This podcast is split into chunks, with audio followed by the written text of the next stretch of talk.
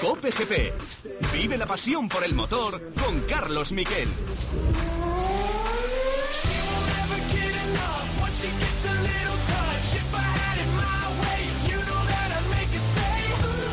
Hola, ¿qué tal? Buenas tardes, bienvenidos a Cope GB. Vaya fin de semana que hemos tenido de motor, ha sido una auténtica barbaridad. Hemos estado todas las horas del día preocupados con el mundo del motor porque teníamos por la mañana, 7 de la mañana, y vivimos aquí una retransmisión apasionante en eh, Cope, un tiempo de juego especial de 7 a 9 de la mañana con todo el equipazo. Estaba Roldán Rodríguez, teníamos a Joaquín Verdegay, Manuel Muñoz, Carlos Barazal, que volvía después de algunas carreras que no había podido estar, y eh, bueno, este que os habla. Y la verdad es que lo pasamos muy bien. Eh, aunque la carrera no fue la mejor del mundo y sobre todo fue un muy mal día para los españoles. Pero eso sí, eh, abandonó, ya lo sabéis, Carlos Sainz en las primeras de cambio. Hubo una concatenación de errores, uno del equipo con un, con un volante que el embrague no funcionó y luego su error de piloto y luego y, terminó Fernando Alonso decimos séptimo porque se quedó sin neumáticos después de la segunda parada con muchas dudas tácticas que después vamos a analizar. Y eso sí, hemos tenido triunfadores españoles. Hemos tenido la victoria en Moto 3 de Jaume Masia en el Mundial de Motos en el Gran Premio de las Américas. Hemos tenido un segundo puesto magnífico de Ale Rins en MotoGP y una remontada de las bonitas, de las de verla y disfrutarla con el corazón en la mano de Mar Márquez del 24 al sexto en el Mundial de MotoGP. Ahora lo vamos a explicar todo. Por cierto, podio de Alex Palou en el Gran Premio de Long Beach, con lo cual está aspirando al título, está tercero en el campeonato americano, pronto llega mayo, va por las 500 millas de Indianapolis, en fin, que hay mucho que contar, mucho de que hablar, vamos a tener un protagonista de lujo, ahora al final de la presentación lo conoceréis y lo sabréis, en fin, que hay mucho que hablar en este Cope GP, vamos con los titulares.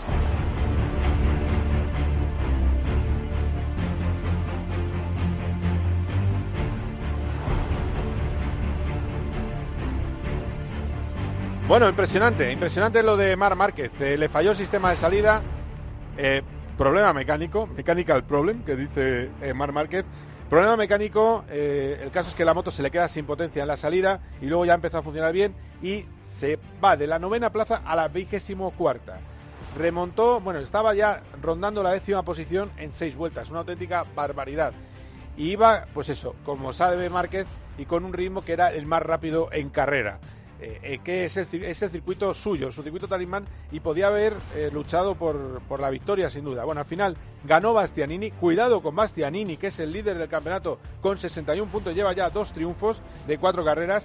Segundo en meta, Alex Riz, que estuvo también muy incisivo, brillante y adelantó en la última vuelta por el podio a Jack Miller. La otra Suzuki cuarto de Joan Mir quinto Bañaya, sexto Márquez, séptimo Cuartararo, bonito duelo también entre Cuartararo y Márquez, ha sido la mejor carrera del año. Estábamos echando de menos carreras de MotoGP divertidas y hemos vuelto a ver lo que nos gusta, adelantamientos, alternativas, lo que es eh, el Mundial de Motos. Eh, Jorge Martín, muchos problemas en carrera con la Ducati, octavo, Zarco, Viñales, Alex Espargaró, Binder, Paul Espargaró, Nakagami, 15 Vicioso y en Dazón se confesaba Mar Márquez hablaba de que podía haber seguido su escalada, pero se quedó sin fuerzas al final de la carrera. Eh, lo he dado todo. A falta de 6-5 vueltas el cuerpo ha dicho basta eh, y ahí me he dedicado a terminar la carrera, a coger esos puntos del, del sexto, pero lo más importante es que salgo de aquí con mucha más confianza de la que llegué.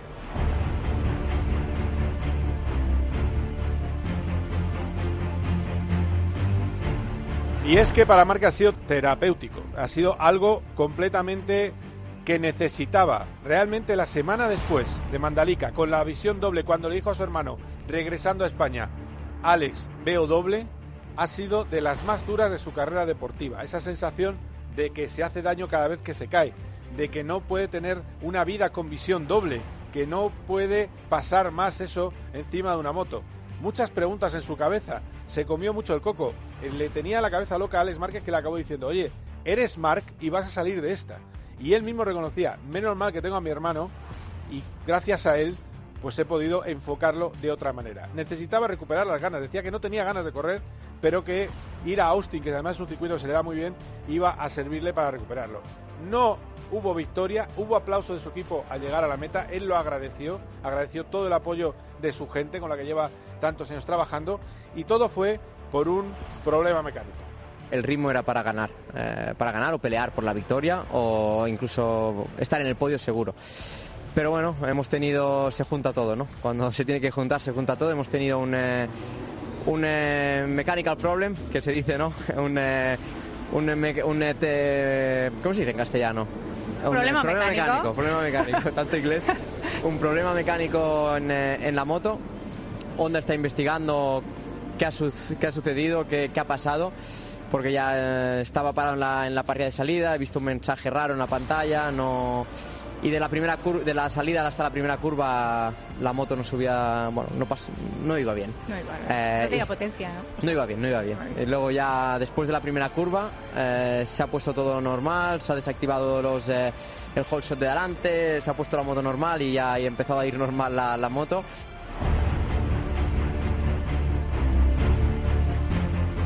Y luego eh, están las otras categorías. El triunfo de Jaume Masia en Moto 3 con un adelantamiento a la última vuelta magistral a Denis Foya. Tercero, Andrea Miño. Bueno, ah, por cierto, no hemos escuchado a Lerry, ¿no? No hemos escuchado a Lerry. Pues antes de ir con, con lo que ha pasado Moto 3, ah, escuchamos al segundo clasificado. Muy buena remontada y dedicado el triunfo a la resistencia ucraniana. Sacó la bandera de Ucrania en la vuelta de honor Alex Rins, que por cierto, cuidado que está ahí luchando por el título, ¿eh? es nuestra mejor baza, está solo 5 puntos de Bastianini. Escuchamos al piloto Suzuki. La verdad que al principio no pensaba que llegaría al grupo de, al grupo de cabeza porque he perdido un par de posiciones en la, en la salida. Pero, pero bueno, después poquito a poco hemos ido remontando. He tenido dos sustos muy grandes en el T1, que también te digo que no sé cómo lo hacía. Iba súper rápido, recuperaba todo allí. Pero, pero bueno, la verdad que, la lucha con, con Jack, ese último adelantamiento, dos curvas hacia el final, limpio, ha sido, ha sido brutal. Y ahora sí, Moto 3, triunfo de Jaume Masia.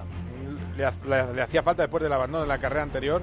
Denis Foya segundo, tercero Andrea Miño, Sasaki, Onsu, Artigas en la sexta posición, séptimo Guevara, octavo Tatay, on- undécimo Ortola y luego ya Fernández, Riumale el, el 14, Riumale el vigésimo, Salvador el vigésimo segundo, vigésimo tercera Ana Carrasco. En el Mundial de Moto 3 di- lidera Denis Foya con Sergio García Dols segundo a 16 puntos y en la tercera posición se encuentra Andrea Viño y luego ya llegarían Izan Guevara con 37 puntos y Jaume Masia con 34, es decir que está a 40 del líder y gran favorito Denis Foya, el piloto eh, de Alguemesí, Jaume Masia, que ha dado ese triunfo a KTM. Y lo último fue Moto 2. En la otra categoría que vimos fue Moto 2, donde hubo caídas masivas. Se cayeron un montón de pilotos, entre ellos Pedro Acosta y también Aaron Canet cuando estaba liderando la prueba. Una auténtica pena porque iba camino de la victoria. Al final, triunfo en Moto 2 de Tony Arbolino por delante de Ogura y de Dixon. El mejor español fue quinto Jorge Navarro por delante de Jeremy Alcoba y de Augusto Fernández. Augusto, Jeremy Alcoba sexto, Augusto Fernández en la novena posición.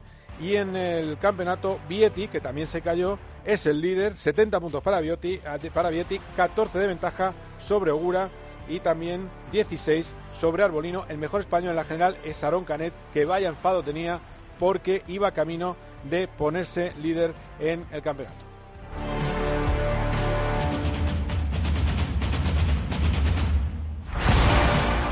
Y luego está escuchar a los protagonistas de la Fórmula 1. De la carrera, bueno, nada que decir a la victoria de Charles Leclerc, una auténtica maravilla, una exhibición absoluta. Le llaman ahora Gran Slam, antiguamente se llamaba siempre Gran Chelem, significa hacer la pole, liderar todas las vueltas de la carrera y además estar tener la vuelta rápida, es decir, tienes absolutamente todo, con lo cual es un triunfo incontestable. Encima abandona Verstappen por un problema de eh, hidráulico y también de fuga de gasolina, es decir, que se incendió ese motor de su, eh, de su Red Bull. Así que dos abandonos tres carreras para Verstappen es muy líder, absolutamente líder, 71 puntos ya. Charles Leclerc. Los nuestros, ya lo hemos dicho, no fue el mejor de los días y Alonso se quedó sin palabras. Estaba camino del podio si todo hubiera ido bien y al final, incluida estrategia, todo salió mal y terminó fuera de los puntos, decimos séptimo, Fernando Alonso en Dazón. Bueno, otra vez, la verdad es que te quedas sin palabras porque bueno, estábamos haciendo una buena carrera. Otra vez, eh, entre el sexto y el séptimo eran nuestras predicciones y, y salió el safety car que era una vuelta 20 y pico que reagrupó a todo el mundo. No podíamos parar para cambiar ruedas porque era muy pronto para poner las amarillas y luego sale otro safety car y tuvimos que parar ya sí o sí, pero era demasiado pronto para poner las amarillas igualmente y al final fuera dos puntos, así que pues la verdad es que sin palabras.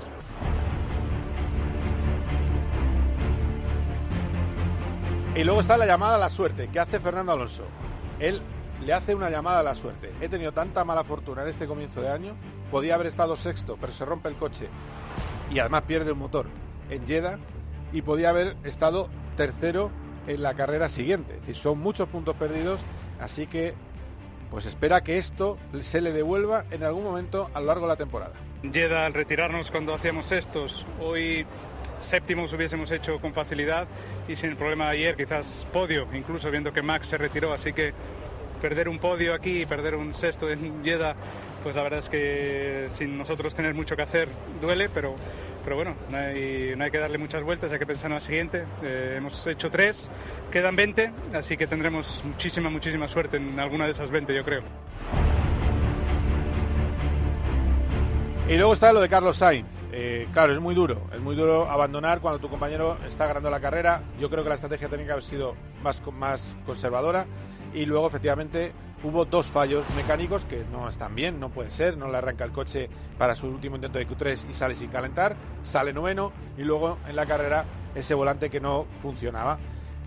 Lo explica muy bien Carlos, esto es todo lo que le pasó en una carrera para olvidar. Bueno, se ha complicado ya todo desde la salida. Eh, hemos tenido otra vez un problema en el volante, he tenido que cambiar el volante antes de salir y no estaba bien configurado y he tenido un problema de antistol en la salida por, porque no estaba bien puesto un botón, em, no me leía bien el embrague, el, torque en la salida y hemos tenido problemas de antistol en la, en la presalida y en la salida que nos ha costado eh, varias posiciones en la salida. A partir de ahí he intentado arriesgar con una rueda dura que estaba fría y claramente he hecho, un error que nos ha costado el, trompo y el, retirarnos, ¿no? Así que fin de semana para olvidar, problemas ayer y hoy con cosas que, que, tenemos que intentar que no vuelvan a pasar y por mi parte pues también un fin de semana negativo por el, por el error que he hecho hoy.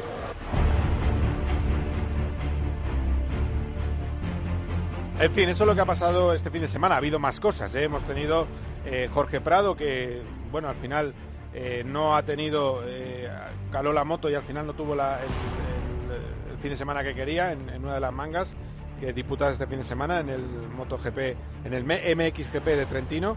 Eh, acabó tercero en la primera manga y terminó cuarto en la segunda. Y lo malo es que el líder, Gaxer, fue el que, el que ganó y no, no dio opciones, con lo cual está un poquito peor. Y luego Tony Bow pues está camino de ser otra vez campeón mundial indoor. Se impuso en un apretado final en el trial de Barcelona a Adam Raga y tercero Mateo Gratarola. Así que, eh, bueno, pues sigue esa marcha triunfal del, yo creo, el campeón español con más títulos en activo de todos los deportes. Es una auténtica barbaridad lo de Tony Bow y eh, el trial. Atentos. Enseguida vais a escuchar, creo que la primera entrevista de radio de Nani Roma. Nos pegó un susto tremendo hace unas semanas cuando anunció que tenía un tumor cancerígeno en la vejiga. Por suerte ya también dijo que el tumor era tratable. Él se encuentra bien, aunque haya rechuchos por la quimioterapia, pero se encuentra bien y se encuentra también que le vais a poder escuchar. Y vamos a hablar, como siempre, de todo un poco con el gran campeón del Rally Dakar. Vamos a tener también el análisis de lo que ha pasado en la última carrera en Australia con Roldán Rodríguez y con eh, José Mari Rubio y las otras noticias con Carlos Barazar. Además de hablar en, Austin, vamos a hablar con Borja González de lo que ha pasado en el Mundial de Motos. Programón en el que tenemos hoy, esto es Cope GP. Cope GP. ¿Que por qué me gusta Cope? Porque si pasa algo, sé que van a estar ahí para contármelo. Y porque además me lo explican como nadie. Bajar el precio de la gasolina 20 céntimos significa que usted paga 15 a través de lo que ha pagado ya de impuestos. Porque tienen el mejor equipo de deportes. ¡Banquillo, Elena! Y las mejores historias. Y lo más importante, porque siempre está cerca de mí. Cope es más que una radio. También en cope.es y en tu móvil.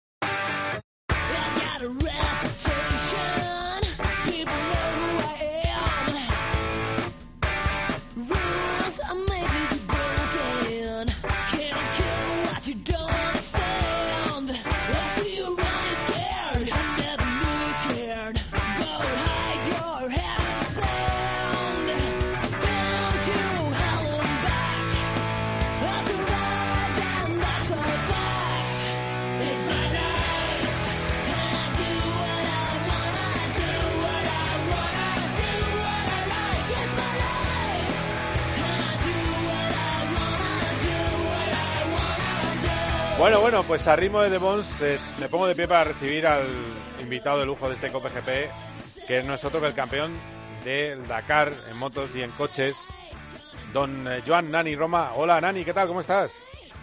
Hola, ¿qué tal? Bueno, bien, ¿vosotros? Bien, bien, bien, bien. A ti te pega el rock and roll, ¿eh? No sé si eres de rock and roll, pero te pega. Importante para con ánimos y con fuerza cada día. Ya, ya, ya, ya, no, no, hay, hay, hay, hay que, hay que tirar para adelante. Vaya susto nos diste cuando nos enteramos de la noticia. A ver, mucho más susto Sí. te darías tú, lógicamente. Eh, Pero bendito dolor en la espalda que te dio, ¿no? Ha sido clave, ¿no? Para que las cosas vayan mejor. Sí, sí, sí, pues bueno, como tú dices, ¿no? Es la, las sorpresas de aquellas extrañas que nos quedamos con Rosa, mi mujer, el momento que, el- que te dicen esta palabra, ¿no? El tumor, el cáncer, te lo anuncia el, médico, pues te quedas que no sabes eh, si, si es verdad o lo dice alguien, eh, alguien en la sala, ¿no? Pero en este caso estábamos solos, ¿no? Pero como tú dices, gracias a- al, al, al- al dolor de espalda, pues eh, pensábamos que era una, una piedra en el riñón, que tenía un problema, era, realmente pensábamos que era esto, ¿no? Y al final, pues eh, rápidamente vimos que ya no y bueno, la suerte también que reaccionamos muy rápido, lo sacamos, lo, lo analizamos y ya sabíamos, y ya rápidamente supimos el, el abaste, ¿no? De, el, el- el nivel que tiene y, pues si era ah, grave, poco grave, muy grave o, difícil de curar, ¿no? Por tanto, en, en tres días teníamos claro la situación, que en la vida en la vida siempre lo mejor es, es saber lo que te viene, ir de cara y atacarlo, ¿no? No, no estar con rodeos, los médicos, por suerte, pues enseguida te cuentan la realidad de las cosas y ya está, pues al momento lo asumes y dale, ahora qué tenemos que hacer, lo siguiente, pues venga, vamos, aquí estamos. Aquí Bueno, estamos. y, y efectivamente, estás de, de hospitales porque hablamos hace una semana para que pudieras estar aquí, te pillábamos justo toda la tarde eh, esto, pero también de preparación física en el gimnasio, con lo cual no estás parando, eh, estás haciendo tu trabajo de deportista. A ver, yo te he visto pegar un salto, que a ver, si, cuando nos enteramos nos dio el, el- el disgusto, pero también pensamos, si hay alguien que es fuerte, es Nani. Porque tú, por ejemplo, te pegaste aquella, aquel golpe en el Dakar que se te rompió la espalda y estaba hablando al día siguiente contigo desde el hospital. O sea, que es que, eh, claro, a lo mejor es que es un poco mito lo que tenemos contigo, como eres tan grande y tan fuerte, pero oye, eh, Bueno, con un poco lo que te decía al inicio, ¿no? Lo importante primero es, eh, la realidad, asumirla y atacarla de frente, ¿no? Ah, Yo creo que los deportistas tenemos tenemos esto, sabemos que, que a veces en una carrera deportiva pues pasan cosas, lo que sí que es verdad que es un poco diferente a lo que me había pasado hasta ahora, ¿no? Saltando dunas, rompiéndome algo cuando me caía en moto, pues esto ya cuando empiezas a hablar de, de este tipo de palabras, pues ya ya son cosas distintas, ¿no? Que no gestionas, que cuesta más de gestionar. También ah, el hecho de tener claro el, el- el- la situación exacta, ah, rápidamente analizamos ah, qué nivel de tumor teníamos, sabemos que es una cosa que, que tiene solución, que unos meses complicados, pero bueno, que es un, que es un tumor en la, en la vejiga, que, que lo hemos cogido rápido y que por tanto serán meses de, de lucha, pero, pero a partir de aquí, pues para adelante, ¿no? Por tanto, esto también te anima, ¿no? Ah, y a partir de aquí seguir trabajando. Yo intento lo que aquí me permite, ah, pues eh, hacer deporte, moverme. Ah, pues hay días que son más complicados que otros porque sabéis que con la quimio te bajan las defensas y luego pues te, te resfrías, te, te coges te coges muchas cosas que nunca te habías cogido y, y a partir de aquí ah, pues para adelante, para adelante sinceramente. claro que sí, hay que tirar para adelante. Por cierto, el, tu equipo fenomenal, ¿no? Se ha portado de maravilla contigo. eh, te, está, te está esperando tu, tu cochazo, tu BRX, te está esperando para el mes de noviembre eh, que Sí. vuelvas a cogerlo, ¿no? Y bueno, yo espero estar antes, sinceramente. Mi objetivo, yo esto me lo he marcado ahora un poco como, como una carrera, ¿no? Ahora, en la vida siempre es importante marcarte, marcarte objetivos, ¿no? Y en este caso, pues ahora mi objetivo es, intentar a, principios de septiembre estar ya a, a tope, ¿no? Y pues intentar estar en los test de Marruecos y luego intentar estar en el Rally de Marruecos. Por tanto, este es para mí mi primer objetivo. Y el equipo, pues muy bien. Sinceramente, pues eh, sin, sin ningún problema hemos sido también muy transparentes. Rápidamente les comentamos a ellos la, la situación y, ah, y están allí pues con, con el coche esperando y ya, ya os digo, o sea, espero, espero muy pronto estar en las carreras de nuevo. Oye, ¿y, y cómo habéis, hablando de, de lo deportivo, el, co- el coche va a tener mejoras? Porque un poco le falta, ¿no? En prestaciones respecto a esos Audi que vuelan y, y también al Toyota, ¿no? Le falta un pelín, ¿no? Sí, bueno, bueno, nosotros pensamos que, que con, con Toyota estamos, no estamos lejos. ¿eh? Sinceramente, tenemos que mejorar cosas porque nos pasó que fuimos tarde el año pasado por diferentes problemas que tuvimos al accidente que, que, hubo en, en Dubái, pues nos, nos, hizo competir poco, hicimos, hicimos pocos test, por tanto nos falta. Delante de los Audis, uh, sinceramente, el reglamento pues tiene también que cambiar un poco, ¿eh? porque este, este coche híbrido pues creo y espero que cambie un, poco la performance de motor, porque si no serán muy difíciles de batir los Audis, te lo aseguro yo, eh, porque ellos en altura nosotros perdemos potencia, ellos no pierden nada, eh, por tanto creo que se tiene que regular.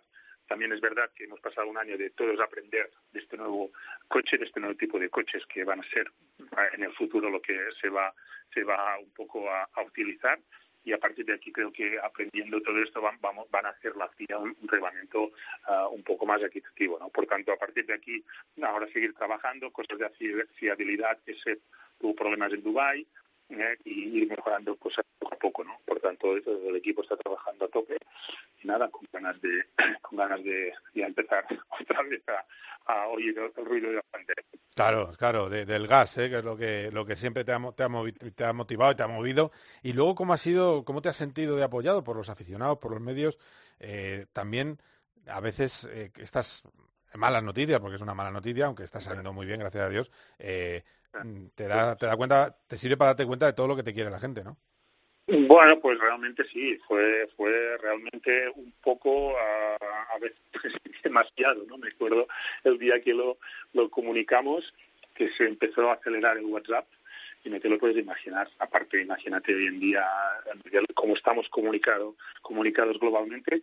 Piensa que en, en una, el otro día, bueno, hace unos días lo miraba porque tengo tiempo, en cuestión de, de media hora tenía una persona de Madrid, uh, otra en Jeddah, Anda. otra en Sudáfrica, otras en Nueva York, uh, otras en, en, Inglaterra, en o sea, a, a, en media hora distinta. ¿no? O sea, era, era una conexión mundial ¿no? y el primer día, o sea, cinco horas contestando WhatsApp, porque intenté responder a todo el mundo. Eh, al día siguiente me pasé tres horas más. Joder, ocho uh, horas en dos días. sí, sí, sí. No, porque realmente la gente es maravillosa. Y aparte que te sorprende mucho. Y, y, la mayoría de gente uh, siempre normalmente la gente hostia pues que te pongas bien que te vaya muy bien. Uh, pero mucha mucha gente uh, aquí estoy para lo que haga falta no pues esto esto es, es, es, diferente no cuando te pasan un mensaje o te dicen esto no y esto muchísima gente y te das cuenta que bueno 27 años de, de carrera pues algo dejado y, y realmente pues te, te, no, te ayuda mucho, ¿eh? sinceramente te ayuda mucho y, y, y, y bien, la gente, ya te digo, es, maravillosa y sigo uh, actualmente pues la, la gente, uh, sí que es verdad, ya a veces me llaman mucho y a veces cojo el teléfono, pero sí por WhatsApp intento responder, intento tener contacto con la gente, y pero es una maravilla, sinceramente es, una, es una maravilla, no, no, me puede, no me puede quejar. De luego, de luego. Eh, además yo creo, yo creo que uno que seguro de los que reaccionó muy bien en eso, porque siempre lo hace, eh, habrá sido Carlos Sainz, que podréis ser rivales en la pista, pero luego eh, seguro que Carlos eh, hablaría contigo, de los primeros, que esto... Sí, pues, pues este, mira, pues es el que, el, el, uno de los primeros que me llamó sí, sí, uno de los primeros que me llamó y por eso me llamó él y al minuto su hijo de Jeddah que estaba corriendo. Anda. Ah, qué bueno. Eso o sea, que, te decía, se conectó todo muy rápido. Todo gente de, de, todo el mundo, pero en, media hora de, todo el mundo, ¿no? Pero Carlos fue uno de los primeros y sí, Carlos es un tío que, que no, nos, nos, nos entendemos muy bien, nos caemos muy bien, es un, una persona que yo, imagínate cuando yo empezaba con esto de, de, de las carreras, pero cuando aún no corría ni en moto, pues lo, lo seguía Uh, lo seguía muchísimo por los, las carreras aquí al lado de mi casa y imagínate ahora pues tenemos una, una, una buena amistad y, y, sí, a veces hablamos de, de, su hijo y bueno, no, no, y es una persona que admiro eh, lo que lo que hace, lo que está haciendo, que hoy es su cumpleaños, creo, ¿no? Ah, Yo pues es, es, verdad, a ver, no lo sé, no lo sé. creo que es, no sé, bueno, si es su cumpleaños, felicidades. Ahora voy a mirarlo. Ah, mira, ahora hay que mirarlo, ahora que mirarlo. Ahora, ahora lo, lo voy a mirar por aquí. Eh, si es su cumpleaños. Eh, bueno, pues, eh, y de todas maneras, eh, al cambiarte un poco, como tendrás momentos más, más parado, que tú nunca estabas parado, pero ahora con, con esta historia tendrás momentos un poco más eh, tal, ¿cómo, lo, ¿cómo pasas el tiempo libre? ¿Te has dado más a las series, a las pelis? Esto, esto es lo más, es lo más duro, sinceramente. Estos, estos días, ah, como tú decías, no estamos nunca parados, estamos pues ah, haciendo cosas con perspectivas, con, con test, con carreras, con viajes, con muchas cosas, y ahora pues estar parado pues te cambia todo, ¿no? Ah, tengo suerte de que vivimos en una casa de, de payés, vivimos en una casa en el campo, pues aquí siempre hay cosas que hacer, ¿no? Y cuando me encuentro bien, pues, pues ah, lo- bueno, lo que hacía antes también, ¿eh? Pues de jardín, ah, pues tengo un tractor ah, y estoy aquí en el campo, pues tengo un circuito aquí de, con mi hijo, pues le, le, le preparo el circuito, o sea, estoy, estoy activo, ¿no? Y cuando no estoy en casa, de, la, de, las, de las plataformas eh, es una maravilla, ¿eh? Y Sí. estoy mirando muy, muchas series, muchas Muchas series, ¿no? Vale, vale, vale. Está, eso está bien. Eh, no sé si la has visto. Yo la mejor serie que he visto en los últimos años es Chernobyl. Eh, Ah, pues la tengo que ver. Me queda esta para ver. Sí, mi mujer la ha visto, ¿eh? o sea que la, la- la- tengo que ver un día de estos, pero bueno, mirad, lo- bueno, estoy con lo de la Fórmula 1, con todo esto, y, nada, y varias cosas, pues, muchas cosas que tengo y, y voy mirando poco a poco, ¿eh? pero bueno, esto es, es una maravilla. eh, o sea, que estás, estás con el Drive to Survive, ¿no? Vale, vale, con el de la Fórmula 1. Bueno, Sí, sí, sí, sí, sí. Estamos allí, sí, sí, sí, varias y varias otras cosas. Tengo mu- muchos, muchos temas arrancados, tengo muchos temas arrancados en este momento. Ya, ya, ya. Eh, ¿Cómo estás viendo el Mundial de Fórmula 1, el arranque? Hombre, pues es diferente, sí, sí. so- ver, ver los rojos delante siempre, no, no sé por qué, pero ver Ferrari delante es una maravilla. y, y pues, está el Junior, Junior de- eh, pues, competitivos, porque al final esto de la Fórmula 1, ah, ahí yo creo que lo- los pilotos, la mayoría, es verdad que no todos, eh, pero la mayoría de, de, de adelante eh, pues tienen nivel, pero a la que no cogen un coche bueno, no tienen un coche competitivo, pues no. Ah, y por tanto el momento que lo tienes, pues tienes que aprovecharlo y es una maravilla ver los rojos delante, ver Fernando, ver, el coche de, Fernando también que empieza a ser competitivo y este esta última carrera por poco por poco, pero yo creo que ya van encontrando el camino y yo creo que hay un importante de no estar ya tantos años a los Mercedes ganando carreras o la pasado, pero en todo caso que hay que hay más gente y sobre todo contento por ver a, a Carlos que tiene un coche competitivo y Fernando también. Al final es lo que para, para mí es lo que me- nos interesa más, ¿no? Que, que los de aquí tengan buen material. Efectivamente, que es lo que nos hace divertirnos. Bueno, pues Nani, que ha sido un placer hablar contigo, que te seguiremos de cerca todo tu, tu proceso y que, y que nada, que sigas ahí, pues eso. Cuídate mucho, Nani. Abrazo, adiós, hasta luego, chao. Cope GP. A. Tras dos años de pandemia y confinamiento, sabemos que esta Semana Santa es muy especial y en Cope queremos vivir la fe contigo. Queremos vivir este Viernes Santo a las 9 de la noche el Via Crucis de nuevo desde el Coliseo Romano con el Papa Francisco.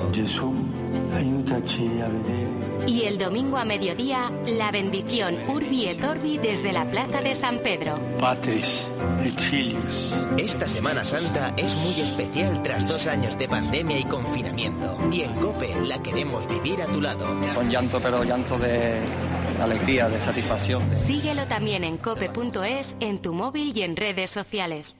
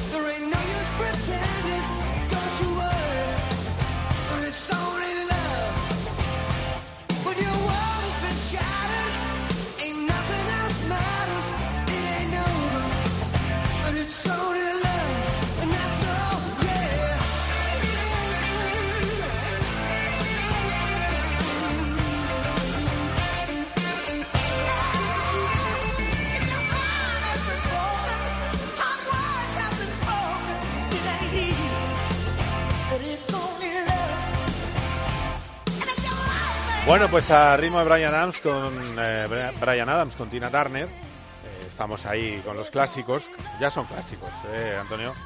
Eh, estamos, vamos a hablar de Fórmula 1. Vamos a analizar lo que ha sido el Gran Premio de Australia. Después de hablar con Nani Roma, que siempre es un placer. Un ejemplo de vida, la de Nani, un deportista con mayúsculas. Pues te- os traigo a otro gran deportista. Roldán Rodríguez, ¿qué tal? ¿Cómo estás? Carlos. Bueno, aquí andamos, ¿eh? Aquí andamos. Te he puesto bien, ¿eh? Para que veas, ¿no? Sí, joder, qué Eh, gusto. Sí, sí, sí, sí. No, No, te ya- has quedado corto tampoco, ¿eh? O sea, que bien. Eso está bien. Bueno, maestro de Fórmula 1, por la cantidad de grandes premios que tiene, yo creo que va para los 600 eh, y sabe mucho de esto. No estuvo en Australia, pero ha estado muy conectado con lo que ha pasado allí. José María Rubio, ¿qué tal? ¿Cómo estás? Buenas tardes. Hola, buenas tardes. Te has quedado corto con el contador, ¿eh? Sí, ¿cuántas son? Pues ya por los 640 y alguno. Oh, madre mía, 641. Qué barbaridad. Bueno, qué barbaridad. Oye, pues nada, tranquilo. Aparte, ya, ya me has dicho que, que viste en, en el último Gran Premio que eras el más mayor de los que estaba por allí. Eh, o Sí, sea que- ya esto ya me empieza a preocupar mucho. Bueno, escúchame, ahora, ¿sabes lo que pasa? Que cuando, cuando, yo me acuerdo cuando llegué yo en el 2000, eh, era otra cosa el ambiente. Ahora, ahora son bastante chupiguays todos. Y, te voy a explicar, es decir, no hay ninguno que no haga cuatro deportes. eh, y por supuesto, son, o sea, son como jóvenes sibaritas veinteañeros que van allí a disfrutar de la vida. O sea, yo recuerdo ir a pringarla, es decir, a currar como un loco 12 horas al día. Y allí van, allí a las, como sab- como bien sabes tú, a las 6 de la tarde no queda nadie y tienen un partido de fútbol, una carrera de cars, un restaurante de moda, eh, en fin, eh, yo creo que cambia un poquito el enfoque, ¿eh? del estajanovismo al, al vedetismo y a mucho internet, ¿eh? hay que tener mucho internet, mucho internet.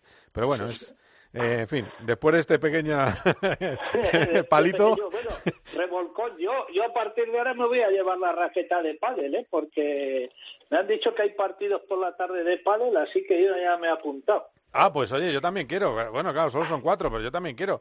Si no, si en Australia, en Australia eh, Jesús Balseiro, el compañero de As, eh, estuvo en un partido de pádel, porque es que resulta que ahora el pádel empieza a ser el deporte de moda en la Fórmula 1, porque los ingleses han descubierto el pádel. O sea, ¿cuánto lleva el pádel en España, por el amor de Dios? Bueno, pues han descubierto el pádel. Es una cosa también lo de, este, esta simpática isla. Bueno, después de, este, de varios palos seguidos, vamos al tema. Eh, el tema primero os voy a poner esta radio de Fernando Alonso. No estaba de acuerdo con parar con el coche de seguridad. En la retransmisión estaba Roldán y el ingeniero, eh, el que fuera ingeniero jefe de Pirelli, Manuel Muñoz, que eh, bueno, tenemos la suerte de haberle reincorporado este año a las retransmisiones. tuvimos esa discusión. Yo era partidario de entrar. Y claro, el problema es que llevaba duras. Vuelta 24, acabas con tu estrategia. Pero la parada te sale de 12 segundos y cuando vuelves a pista tenía 19 de ventaja en ese momento Alonso sobre su compañero eh, Ocon. Cuando, cuando volvía a pista, Fernando hubiera salido delante. Lo que pasa es que estaría obligado, o estaba obligado, al hacer esa parada, a hacer dos paradas. ¿Qué era lo mejor para mí? Eh, insisto, con una experiencia menor que la de José María Rubio, de 350 debo andar yo. Para mí lo mejor era paras, pones la dura que rueda de carrera, con lo cual cambias tu esquema y haces un albón. En el último momento, a lo mejor no tan al final, pero en el último momento pones eh, la blanda o la media, la que quieras de las dos. Eso es, pero claro, eso tienes que tener a alguien en el muro muy rápido. Eso es verdad que en el momento era difícil. Bueno, pues esto es lo que pasó en ese momento en la radio de Fernando Alonso. Los lo voy a ir comentando por debajo para que lo entendáis un poquito. Vamos a escucharlo. Safety car, safety car, staying out, staying Safety out. car, sigue fuera. Eh, está, es- ¿Estás seguro? ¿Estás seguro? Podríamos parar, no, no sé. Race, no? Guess. Still a long way to go, mate. Uh, might be Y- more opportunities. Y lo que dice Fernando Alonso, mira, lo vamos a repetir otra vez porque la parte final no se entendía muy bien. Y, y- porque lo que dice Fernando Alonso es, eh, le dicen, no, no, sigue fuera, sigue fuera, y dice, eh, esto es el final de nuestra carrera, dice Fernando Alonso. Seguir fuera era el final de nuestra carrera. Y entonces le dice el ingeniero, no, hombre, tranquilo, que queda mucha carrera por delante. Vamos a ponerlo otra vez, vamos a escucharlo. Safety car, safety car, staying out, staying out. Are you sure, mate? We can do, do, I don't know. Negative, staying out.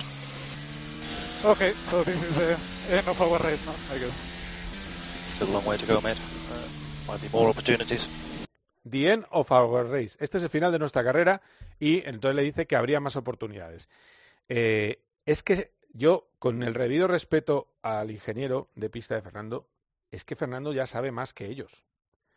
Pero bueno, eh, no sé, no sé vosotros cómo lo veis, si esto es para sacar y montar un lío o realmente son cosas normales en carrera eh, que Alonso quisiera parar y efectivamente, como dice el Estel y que decía nuestro ingeniero Manuel Muñoz, eh, con la rueda dura tienes que ir muy, mucho más largo que la 24, pero claro, el problema es que tú pierdes la ventaja de la dura porque se te ha reagrupado el pelotón.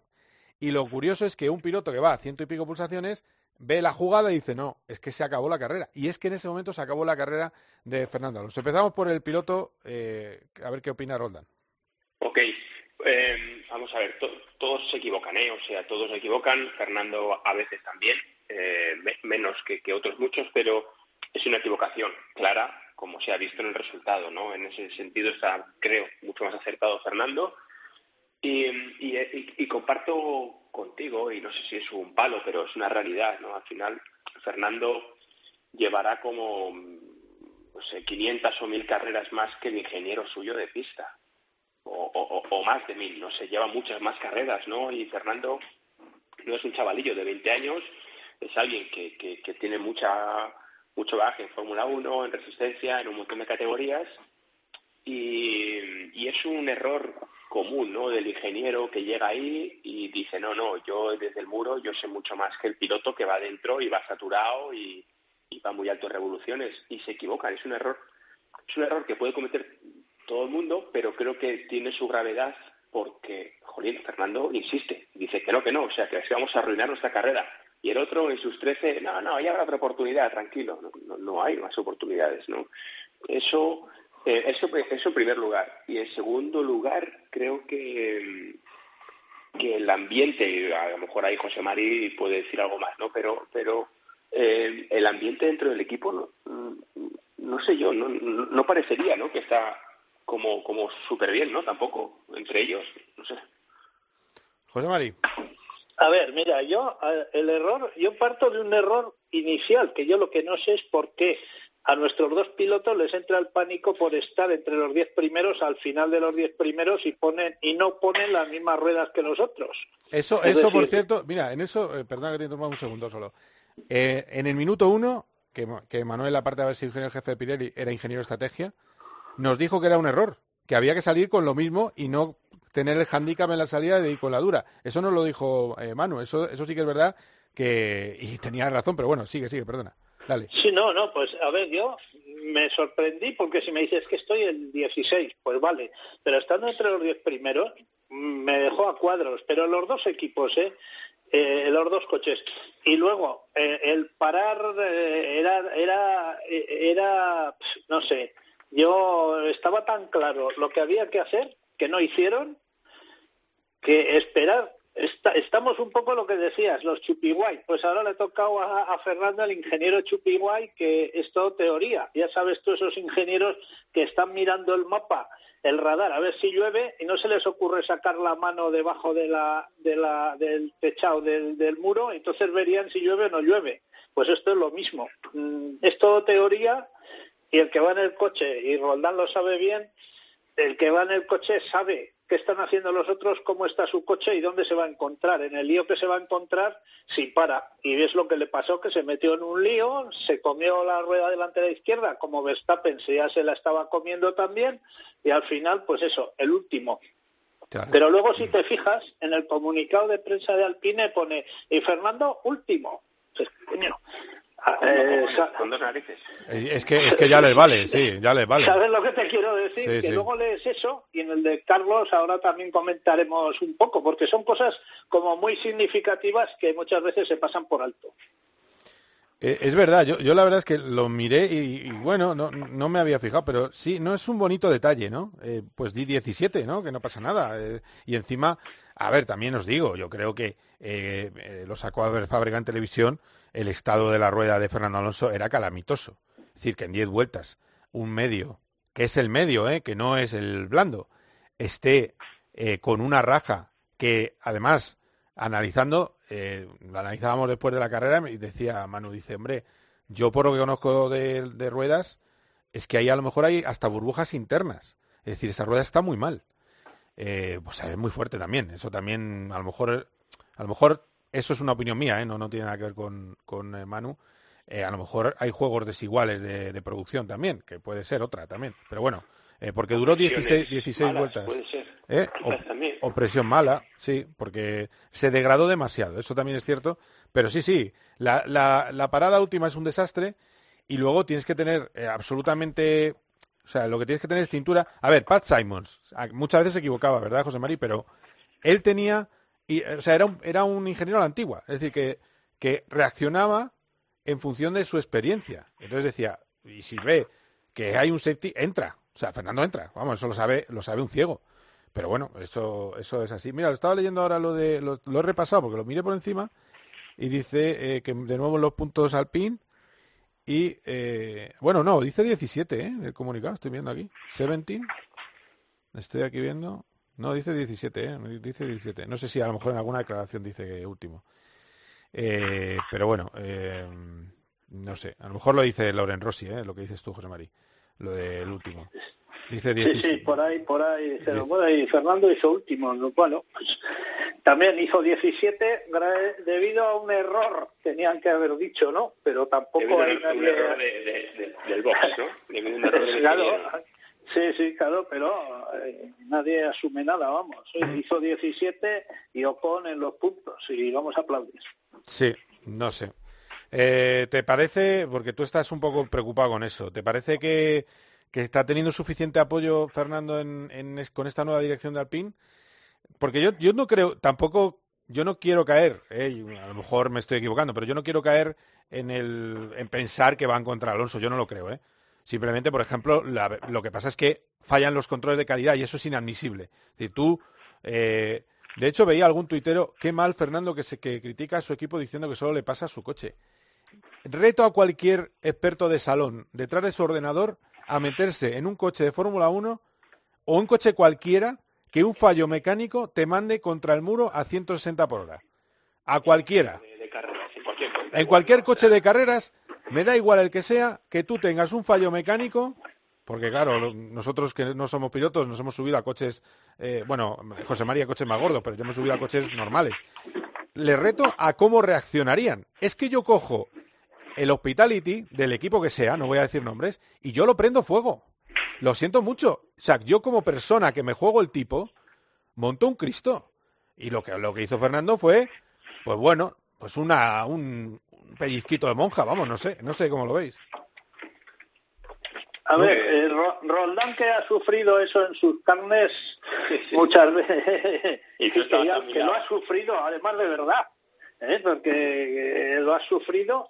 Nos, yo creo que nos puede decir, no, él no se, no se ha chocado, pero le, le han hecho, se las hicieron de todos los colores. Entonces yo creo que eh, el más adecuado para responder esto es él. Es, eh, hay que buscar ahí un poco el equilibrio y siempre sí que es cierto que los ingenieros, a ver, yo he tenido algún ingeniero bueno, pero por norma general, y eso es la realidad, por norma general, los ingenieros no son mucho de, reconocer sus, errores, ¿eh? Y sus- sea, eso es la realidad, por lo menos en el mundo del motor, ¿no? Y, es un equilibrio muy, muy complicado porque dependes de ellos. Fernando, cualquier piloto sin un equipo detrás de ingenieros que trabajen a su lado, que, que, que se entiendan, no haces nada, no haces nada porque la diferencia entre el bueno y el malo son, son décimas de segundo que son muy fáciles de perderlas eh, y muy complicados de ganar, ¿no? Entonces, no te queda otra que tragar, que tragar y que tragar y, y buscar ese equilibrio, ¿no? Tienes que tienes que mostrar tu, tu enfado, pero no, no puedes actuar, estás atado de pies y manos y cuando tú estás en un equipo,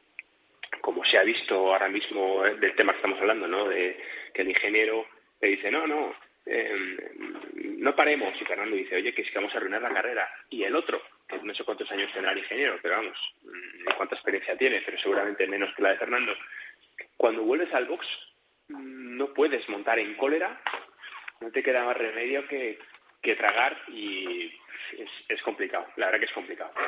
Es verdad, tiene, eh, ahí lo explica muy bien. Es, lo que yo te digo, que a mí me saldría el, ca- el calor del momento de decir, oye, pero qué desastre estáis haciendo. Porque claro, estamos hablando... Mira, eché una cuenta el otro día Ahora vamos con Carlos, ¿eh? que sí, sé que tiene ganas José María de hablar de Carlos, pero el otro día eché una cuenta de, del tiempo más o menos que hubiera hecho Fernando eh, con esa vuelta, eh, viendo un poco cómo estaba haciendo el último sector. Es verdad que el último sector era el peor de, de Alpine, pero podía haber hecho en torno a 33-7 en el último sector, porque tenía un 34 eh, Esteban Ocon. Eh, eso le hubiera supuesto un, eh, punto 3, creo que era 18 la pole, ¿no? 18, 17.8 era la pole, bueno, pues 18.3, que en ese momento era, delante de Verstappen, era cuarto. Que si no hubiera hecho más vuelta, es decir, por los 25 puñeteros, iba a decir segundos, que le faltaron para completar la vuelta, si hubiera completado la vuelta y se hubiera roto eh, ese problema hidráulico justo al pasar la meta, hubiera sido quinto en parrilla tranquilo. Eh, pero no, hubo ese fallo. Eh, control de calidad, se llama control de calidad. Cuando tú tienes un fallo hidráulico, que la gente siempre me hace mucha gracia por los equipos, los fallos hidráulicos, como no penalizan en el reglamento, pues le quitan importancia. No, ha sido un fallo hidráulico. Ya, pero es que el fallo hidráulico es tuyo.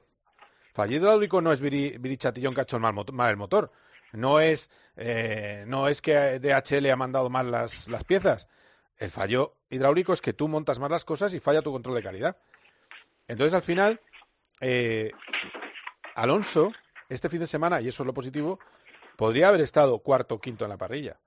Y es una es un, es un resultado magnífico, desde luego, pero no ha podido ser. Entonces, José Mari, que mm, hay que liar la parda o de momento simplemente es que hay un poco de frialdad en la jefatura de Alpine con Fernando. A ver, yo creo que hay mucha frialdad y sobre todo que el proyecto Alpine, porque lo del plan era una risa que se echó Fernando y la recogieron hábilmente los de marketing de Alpine, el proyecto Alpine no, no, no, no cuenta con Fernando ni está basado en Fernando. Entonces, bueno, es, es el elemento que ha puesto a Alpine en el panorama mundial, porque si no hubiesen sido los Renault pintados de azul, entonces, eh, Fernando los ha puesto en el panorama mundial de la Fórmula 1 y a nivel global a la marca, pero él es solamente, lo, lo han tratado como un elemento de marketing. El, el pilar, medio pilar, es Ocon y el pilar definitivo para ellos, el Verstappen suyo, es Piastri. Entonces, eh, ahí está la cosa. Y luego Fernando, todos sabemos cómo es, que es un es un piloto, es un carrerista que no se conforma con nada, les ha metido mucha presión, les está metiendo muchísima presión para que mejoren, para que trabajen más, para que trabajen más. Y eso cuando tú dices, vamos a ganar el campeonato o vamos a luchar por estar en los podios dentro de 100 carreras. Tienes hasta la 98, puedes estar sesteando por aquí por allá, pero si tienes uno que te está cada día exigiendo más, más, más, dices, oye, este tío o, o lo paramos o a ver qué hacemos con él porque nos está volviendo locos. Entonces, quizás está haciendo trabajar y asumir muchas responsabilidades a algunos de los que están ahí que no que no les apetece y yo creo que, que habrá habrá jaleo. Luego el otro día cuando dijo, bueno, pues si no estoy aquí, puedo estar en otro sitio. Pues eh, el Otmar eh, el Otmar que fue el que quiso a a Ocon en Force India en vez de a Verlaine a pesar de que Verlaine eh, estaba más apoyado por Mercedes, pues eh, el Otmar dijo, bueno, pues pues si se va, no lo dijo exactamente así, pero si lo lees entre líneas, dijo, bueno, pues si se va tenemos a Piastri para subirlo mañana al coche. Así que Sí, bueno, y- pues, también era una pregunta de un periodista australiano sobre Piastri. eh, bueno, era, era el fin de semana de Piastri. eh, también, bueno, eh, a ver, también es cierto. Quiero decir, eh, mirando declaraciones, a- a- le di una entrevista a Las que hablaba muy bien de Alonso y que querían seguir con él. Sea, yo tengo la sensación, José Mari, que al final, después de todo, la pista... O sea, primero, que yo creo que va, a- va a volver al podio, Fernando. No sé si vosotros estáis de acuerdo, porque está dando síntomas. Y luego que la pista al final impondrá la realidad, que es que hay- tienen que seguir con Fernando, ¿no? Hombre, a ver, eh, no sé, ya veremos a ver. ¿Sabes? Antes a lo que hablabais, lo que hablas tú, que incides mucho en el tema del control de calidad, más que el control de calidad es el control de montaje. Te digo porque eh, ha habido ya alguna dimisión entre, ah, dimisión no, que ha habido mecánicos que, que no van a seguir en Fórmula 1, mm, tanto en Renault, bueno, en Alpine, como en, en Red Bull, y es que están sometidos a una presión que, el- que, un fallo en el montaje de cualquier cosa Pues mira lo que ha pasado en, Red Bull. En Red Bull fueron dos problemas, pérdida de gasolina y un problema de, un problema hidráulico. Y eso es, eso no, yo creo que más que control de calidad es que los mecánicos están fundidos y con un calendario como este, si los equipos no rotan mucho a los mecánicos, que tampoco son partidarios de hacerlo, va a haber muchos problemas de este tipo, pequeñas cosas, pero que te obligan a abandonar. Anda, mira qué interesante eso que cuentas. Sí, sí. Bueno, bueno, pues nada, eh, a ver qué pasa con lo de lo de Fernando. Eh, ¿Creéis en el podio? Le preguntaba, te preguntaba José Mari y Roldán. Sí, a ver, yo, yo sí, si, si el coche le respeta y el equipo trabaja un poco con él, hemos visto que puede ser factible el podio. Tienen que darse algunas circunstancias también que falle los Ferrari, que, que a uno de los dos les pase algo, no como Hungría, un desastre total como aquel, pero sí que haya dos o tres cosillas por ahí en medio que, que se líen un poco. Si no, el podio estará complicado. Yo estoy viendo que, que el ritmo en quali y a una vuelta Fernando está, está haciendo maravillas. Sin embargo, estoy viendo que, que, que- para hacer podio los podios están muy duros y hay que hacer las cosas muy bien con la estrategia, con los neumáticos eh, y con la fiabilidad, ¿no? Eh, Venga de donde venga. Entonces, es que están muy caros. Es que tenemos ahora mismo Mercedes que parece que, bueno, que, que- va a mejorar. Teoría mejorará.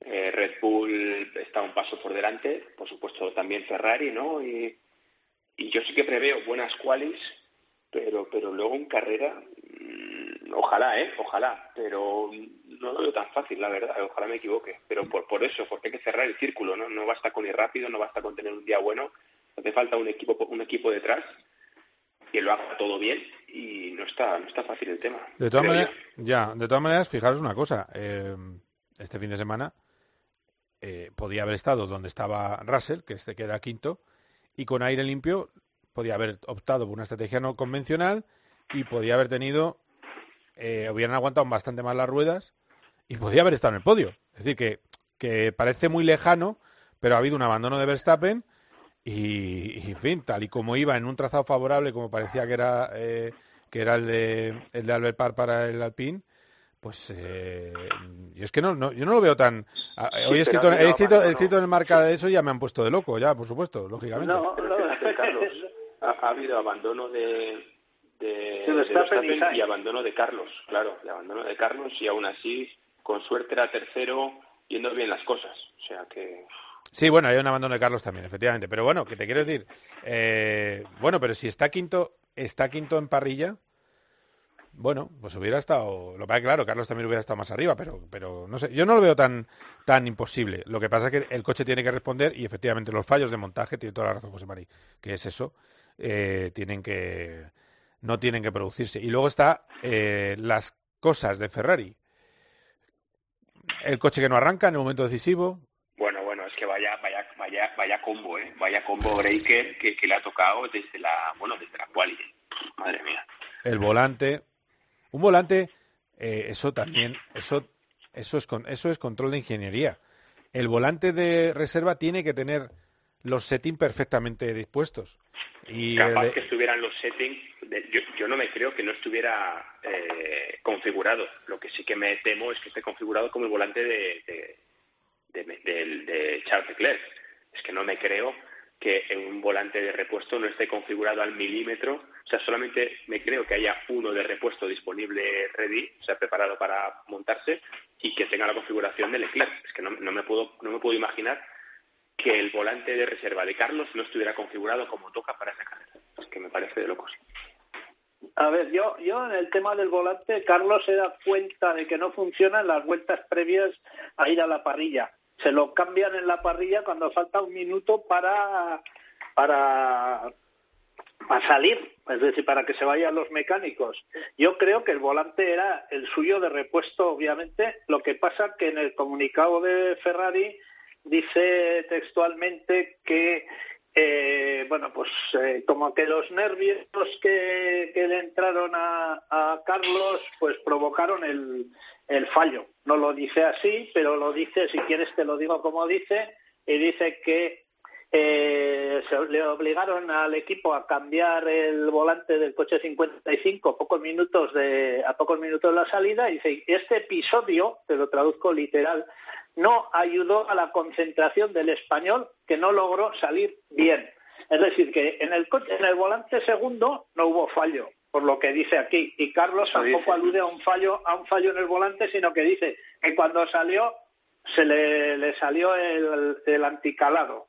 Entonces, eh, bueno, pues ahí. Mira, vamos a, vamos a recuperar, y- sí, vamos a recuperar las palabras que hemos puesto al principio del programa de Carlos Sainz de lo que le pasó, que no contra, no coincide con lo que decía Binotto. Binotto reconoce que hubo un problema en el volante, pero no que hubiera un segundo problema y habla efectivamente de que esto influyó en el en el error postrero de Carlos en la primera vuelta, que en la segunda vuelta que eso es suyo y ya está y, lo ha reconocido el propio Carlos. Mira, esto es lo que decía Carlos Sainz Adazón. Bueno, se ha complicado ya todo desde la salida. Eh, hemos tenido otra vez un problema en el volante. He tenido que cambiar el volante antes de salir y no estaba bien configurado y he tenido un problema de antistol en la salida por, porque no estaba bien puesto un botón, em, no me leía bien el embrague, el, torque en la salida y hemos tenido problemas de antistol en, las- en la presalida y en la salida que nos ha costado eh, varias posiciones en la salida. A partir de ahí he intentado arriesgar con una rueda dura que estaba fría y claramente he hecho, he hecho un error que nos ha costado el, el trompo y el, el retirarnos, ¿no? Así que fin de semana para olvidar, problemas ayer y hoy con cosas que, que, que tenemos que intentar que no vuelvan a pasar y por mi parte pues también un fin de semana negativo por el, por el error que he hecho hoy.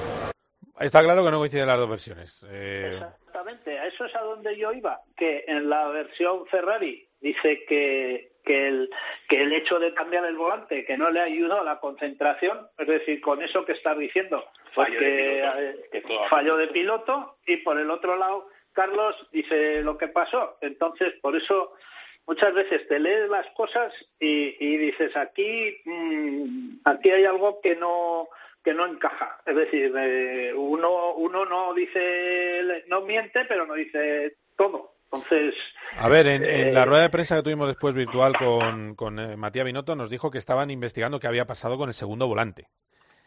O sea, estaban en investigación. Eso es lo que nos dijo. Eh, que es otra versión, versión C. ¿eh? la Pero versión C, después de haber oído la versión B de Carlos. claro, claro, claro, que yo creo que también sabe qué es lo que había dicho Carlos en ese, porque esto es posterior, creo, al comunicado, con lo cual sabía lo que iba a decir Carlos y, y también tiene que mantener la paz eh, con Carlos. Eh, y luego le pregunté a Matías, lo que pasa es que se oye un poco mal y por eso no lo he traído aquí el sonido, pero le pregunté a Matías Binotto, oye, ¿tiene libertad Carlos para luchar con eh, contra Leclerc por el título? Es decir, sigue teniendo libertad, la ventaja que tiene Leclerc en el campeonato no hace que cambien las cosas y me aseguró que tienen total libertad para seguir luchando y que además si están luchando los dos por grandes cosas eh, cuanto antes mejor pues pues encantado o sea que él sigue yo creo que le ayudó a Carlos que abandonara que abandonara a Verstappen que eso le da cierto margen para poder tener libertad con sus dos pilotos y la cuestión es que lo cumplan porque lo ha dicho abiertamente el, jefe de Ferrari Yo, yo tengo ganas de verlos como, como en Arabia Fernando y Ocon y ver que y ver qué hace Matías si les tira algo cuando pasan a la cabeza o a ver qué hace. Pero yo dudo mucho que Ferrari, que no ha ganado nada hace tantos años, si ve a sus pilotos que están peleando como estaban Leclerc y, y Vettel, ¿eh? acordaros como allá en Brasil, por ejemplo, vamos, que, que antes de que eso pase ya, ya le leerá la cartilla y sabiendo cómo es Ferrari, que hay un primer piloto y es que ahora en la Fórmula 1 el equipo que quiera ganar tiene que tener un primer piloto y un segundo piloto. Si van los dos a la par como era antiguamente, eh, eh, no van a no van a hacer nada. Entonces yo con la ventaja y la forma en la que está Leclerc, si no empieza a tener algunos problemas y comete fallos como aquel de Mónaco el año pasado o cosas así, yo lo veo muy muy muy muy muy complicado que Carlos primero que, le pueda ganar y segundo que pueda el equipo dejarle que esté a, a la altura y que no sea un gregario de lujo como es Pérez con Verstappen, aunque ahora mismo vaya adelante en el campeonato. Roldán Estoy totalmente de acuerdo. Yo creo que lo único que le puede salvar a Carlos es llegar a las siguientes dos, tres carreras por Europa y estar por delante de, Charles Leclerc a nivel de piloto, ¿eh? o sea, estar por delante de él en quali y estar por delante de él en carrera, cosas que sabemos que es muy difícil, pero sí que es posible, yo confío en que lo hará, lo que espero que lo haga pronto, pero eso es lo que le puede salvar, como, como este chico, como Leclerc, siga por delante la- las próximas dos carreras, olvídate, o sea, a partir de ya no le van a dejar pelear, vamos, estoy seguro, o sea, segurísimo. Bueno, pues a ver si, si lo podemos ver. ¿eh? También yo sigo confiando en que, en que Carlos, que por cierto, primer intento también, datos reales, eh, como se anuló por bandera roja, en el primer intento Carlos Sainz iba 43 milésimas por delante de Leclerc. Es decir, hubiera marcado el mejor tiempo provisionalmente era Pole, Carlos Sainz, si, si no es por esa pues esa, esa tormenta perfecta para las- los eh, pilotos españoles de Fórmula 1 que se generó con el accidente de Fernando Alonso. O sea, ahí se desencadenó el abismo y le- todo lo demás vino a continuación, ¿no? Y luego ya, efectivamente, la estrategia, lo que hablemos. Eh, bueno, de la lucha por el título, eh, 71-37, segundo... A George Russell nunca le llamaste Messier ni nada de eso, en- ni Mister, ¿no? En, No, en Mr. las retransmisiones, ¿no? De no, Fórmula 2. porque es inglés y hay menos, menos empatía, menos... eh, eh, sí, un poco ya medio italiano, monegasco, ya francés, bueno, bien, pero ya inglés no, no. Pero bueno, en cualquier caso, yo creo que son pilotos muy parecidos en misma hornada y, y similares. En cuanto a Russell, me encanta, me, gusta que haya quedado por delante esta carrera. No tengo nada en contra de Lewis Hamilton, o sea, me cae bien, la verdad, como piloto y como, como persona, o sea, no tengo nada en contra de él, pero me alegro que Russell haya quedado por delante porque es uno de aquellos pilotos que no, no es comparsa, no va, a crear conflicto dentro del equipo, su manager es Toto Wolff, no va a hacer nada raro, pero en cuanto se descuide Lewis Hamilton, va a estar por delante Russell, que es un, creo que es un, un piloto que si tiene coche marcará, bueno, marcará un poco el futuro también. ¿eh? Y luego está ese mensaje de Hamilton diciendo, me estáis poniendo en una situación difícil. ¿eh? El que cada vez que Fernando dice algo, se queja de algo, sale una lista de gente diciendo que se mete con sus equipos ¿eh? y con Hamilton a- no veo a nadie quejándose. Eh, me, está, me ponéis en una situación difícil. eh, tengo detrás, delante a Russell. No, te puso en una situación difícil el coche de seguridad, Luis. Pero bueno, eso, eso es otra cosa. Eh, a lo que voy, ¿es, ¿es esta ventaja como para casi darle ganador del Mundial a Leclerc? O no, todavía se nos está yendo la olla, es prontito. A ver, yo quedan 19 carreras, que yo lo que no sé 20, por qué la gente bueno, se va, empeña en decir 20, quedarán 19. Bueno, 19 oficiales, pero van a poner una por, por Rusia. Ya, ya. Pero mientras no haya una, son 19. Lo Sí. que pasa es que hasta los comunicados de prensa, y quedan 20 carreras, digo, Ya. bueno, pues algo pondrán, un Turquía, un Portimao, una cosa Qatar loca. querían poner, están... O Qatar también. Bueno, pues tampoco es mal sitio, ¿eh? a mí me gustó mucho el año pasado. Están, están, poniendo- que- están pensando, eh, fíjate, yo creo que ha, ha salido el rumor de dos carreras en Singapur para que eh, suelte la pasta a Qatar, definitivamente. Me da impresión, ¿eh? Porque es puede curioso que cada vez que hay una carrera que suena mucho, aparece una un poquito extraña, que no estaba ni previsto, que es hacer otra carrera en no sé dónde. Eh, ¿sabes? Siempre han dicho, por ejemplo, el circuito corto de Bahrein es como el comodín del público. El circuito corto de Bahrein, hacemos otra en el circuito corto de Bahrein. Se ha convertido en una especie de comodín, hasta que un día la hicieron, pero, pero realmente... Sí, bueno, eh, que no que he cortado a José Mari, sigue José Mari Sí, no, no, a ver, que otra carrera que aparece también fue Madrid cuando Barcelona estaba que no había firmado todavía. Correcto. ¿Eh? También. También. bueno, a lo que lo que te decía, que el campeonato es muy largo y los problemas que tienen unos pueden ser extrapolables a otros, es decir, que eh, que no está nada decidido, pero el que lleve mucha ventaja, pues se puede tomar las cosas con más tranquilidad en determinados momentos. Esto es como en el fútbol. El Real Madrid cogió muchos puntos y ahora, pues bueno, un día va bien, otro un poco menos bien, pero con el colchón que tiene le basta. Y, en- y este año, con un campeonato tan largo, pues yo creo que, que aún puede haber muchas cosas. Y yo, por eso, por ejemplo, Verstappen ya lo ves que ya no está tan loco como el año pasado No, porque sabe que el campeonato dura hasta la última carrera, hasta la última vuelta. Entonces va respetando a Leclerc como en la salida. En otro tiempo, pues hubiese tirado a degüello y hubiese terminado en la gravilla como, como le pasó a Carlos. Y sin embargo ahora, pues bueno, va contemporizando. Sabe que ha perdido muchos puntos después del abandono, pero yo creo que el campeonato no está ni mucho menos decidido y yo creo que Mercedes va, va a llegar porque ahora mismo está sacando petróleo de donde no hay nada con el coche sin hacer nada. Pues mira, ha hecho está ahí Russell segundo, han hecho podios y tal. Sí, sí, muy y yo bien. creo que Mercedes llegará. No, y en carrera, ojo, eh, que el coche en carrera va mejor que a una vuelta, va, va bastante... razonablemente bien, cada vez mejor, sí, es verdad. Y no tenía Porque mejoras van todos para... más lentos. ¿Eh? Van Como todos... van, to- como van todos más lentos, pues al final pasas un poco menos rápido por las zonas rápidas y eso iguala un poquito el problema del, del bouncing que tiene Sí. estos chicos, yo creo. Sí, pues, pues sí, es verdad. Bueno, pues eh, gracias compañeros por toda la charla, que ha sido un placer.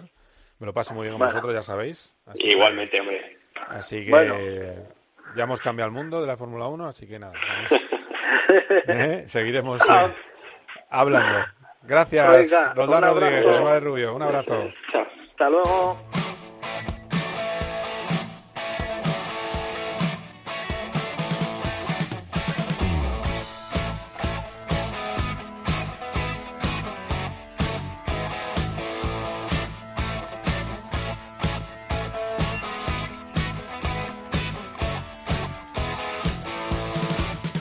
Vamos a Austin, donde tengo en la cola de la facturación a Borja González. Hola Borja, ¿qué tal? ¿Cómo estás? ¿Qué tal, Carlos? Buenas tardes. Oye, ten, ten cuidado que aquí hay que tener cuidado eh, con, con estas cosas en Estados Unidos, pero vamos a... Tú no, quiero- gri- tú no- tú no grites que te oyen. Vale, vamos a hablar un poco, que me hagas un poco un resumen rápido, eh, porque sé que, que estás ahora en una situación un poquito complicada, que me hagas un resumen del fin de semana. Yo creo que lo mejor es la exhibición de Mark, ¿no? que ha sido una auténtica barbaridad. ¿no? Sí, hombre, ha habido, ha habido varias cosas, porque la carrera MotoGP, focalizarla en eso, aunque somos muy focalizadores en las cosas que hace Marc, no sería justo, eh, sobre todo por los dos primeros de la carrera. Evidentemente, uno nos interesa un poco menos, que es eh, Bastianini, pero la gestión de la carrera que hizo el italiano, igual que la que hizo en Qatar, fue eh, magnífica, porque supo medir exactamente los tiempos de la prueba. Cuando Rins se le colocó detrás e intentó adelantarle, fue el momento en el que él decidió hacer ese cambio de ritmo, porque había ido toda la carrera controlando los neumáticos y controlando su- sus fuerzas físicas y decidió adelantar a Martín y a Miller y ahí ya abrió un hueco que fue imposible para Rins. Hay que destacar también la carrera de Rins, fue un carrerón, porque Rins estuvo fajando contra todas las Ducati cuando parecían imbatibles en este circuito, por lo menos con esa larga recta, y se vio cada vez que intentaba adelantarles, eh, Rins eh, no cejó en su empeño y estuvo peleando con todas y cada una de ellas. Eh, Se quitó de en medio a Zarco, se quitó de en medio a Martín, se quitó de en medio a Bañaya, se quitó de en medio al final en la última vuelta a Miller y solo le faltó Bastianini para enseñar la mejor versión de Alex, que está siendo la de todo el año, el segundo de la general a cinco puntos del líder de Bastianini, con su temporada más regular. Y luego, evidentemente, punto de aparte y Mar Márquez. Y sobre todo por la gestión completa del fin de semana, porque él ya lo dijo, forzó un poco para intentar regresar en este circuito porque sabía que aquí podía sacar mejor información y más información que en otros lados, eh, porque controla muchísimo el circuito de las Américas, siete victorias, siete goles. sí. Eh, se tomó el viernes un poquito, claro, el viernes se lo tomó un pelín ahí de, ¿no? De, eh, para mí, para yo poner mi, para poner mi, mi moto a punto, dar unas vueltecitas para, un, la- eh, digamos, alguna vuelta rápida y el resto de vueltas un poquito más al ralentí. Y luego el, en el momento que necesitó una vuelta el sábado por la mañana lo consiguió y ya el sábado por la tarde hizo la faena de, de carrera. Eh, y el domingo, el, por la mañana en el warm-up, se comió media sesión sentado en el box para seguir descansando porque tenía un plan y el plan le salió casi a la perfección porque la parte que falló fue la de la salida, que fue tremendo el error del problema de la moto que le dejó completamente clavado y le hizo pasar el último en la, en la primera curva. Y luego a partir de ahí, pues vimos, yo creo que la versión del, del Mar Márquez que ha enamorado a tanta gente y que tantos éxitos ha logrado y que bueno, pues le dejó al final hasta el sexto puesto, yo creo que también un poco fruto del cansancio y del desgaste inicial, pero yo creo que con la impresión de que podría haber peleado seguro por el, por el podio. Yo casi convencido de que por el segundo puesto y con alguna duda más de si habría peleado por la victoria porque el final de carrera que vimos de Bastianini fue, fue muy potente. Pero bueno, una gran noticia ver a Marc regresar así. Pues desde luego, desde luego que fue eh, una grandísima noticia. Luego, por supuesto, eh, Masia, ese adelantamiento a Folla, que fue tremendo, levantó sus asientos incluso a, a, a Joseba Larrañaga. Sí, sí, Joseba que está, se está convirtiendo en fan de los finales de Moto 3. eh, ya la semana pasada eh, terminó enamorado de la acción de Sergio García, que no era para menos, y esta semana le ha tocado enamorarse de la- del final de Masia. Y se lo merecía, ¿eh? porque el chaval, bueno, no estaba, en- no estaba con, con el máximo convencimiento en el inicio del año, pero ha tenido muy mala suerte porque ha quedado fuera de dos carreras por culpa de otros pilotos, nunca por su culpa, y eso te, te toca mucho la moral, es una categoría muy complicada. Y al final, pues supo interpretar muy bien el final de la carrera y nos ofreció un fantástico adelantamiento final Y bueno, pues eh, perdiendo el liderato de Sergio García por la caída, pero con un buen sabor de boca por esa victoria de Jauma. Claro, claro, y Moto 2 mejor eh, corremos un tupido velo, que no salió la cosa muy allá. Sí, sí, sí. sí, Se nos sí. El, pobre, casi el pobre Aarón, el pobre Aarón, que era el que te parecía que iba a tener el día, ya, ya terminó diciendo que había sido un burro, es decir, que se había equivocado en el día en el que podía haber sido líder de Moto 2 y haber ganado su primera carrera en la categoría. Bueno, pues eh, muchas gracias Borja, eh. espero que pases bien la aduana y no te quedes allí por nuestra culpa, así que buen viaje de vuelta. Estaremos en... Por cierto, eh, lo, próximo, dos Dime. semanas, ¿no? Sí, sí, este fin de semana que viene descansamos y luego tenemos Portugal y seguido a Portugal Jerez, o sea que ya empezamos con el periplo europeo hasta septiembre y en nada tenemos la primera carrera española. Estupendo, un abrazo Borja. Un abrazo, Carlos.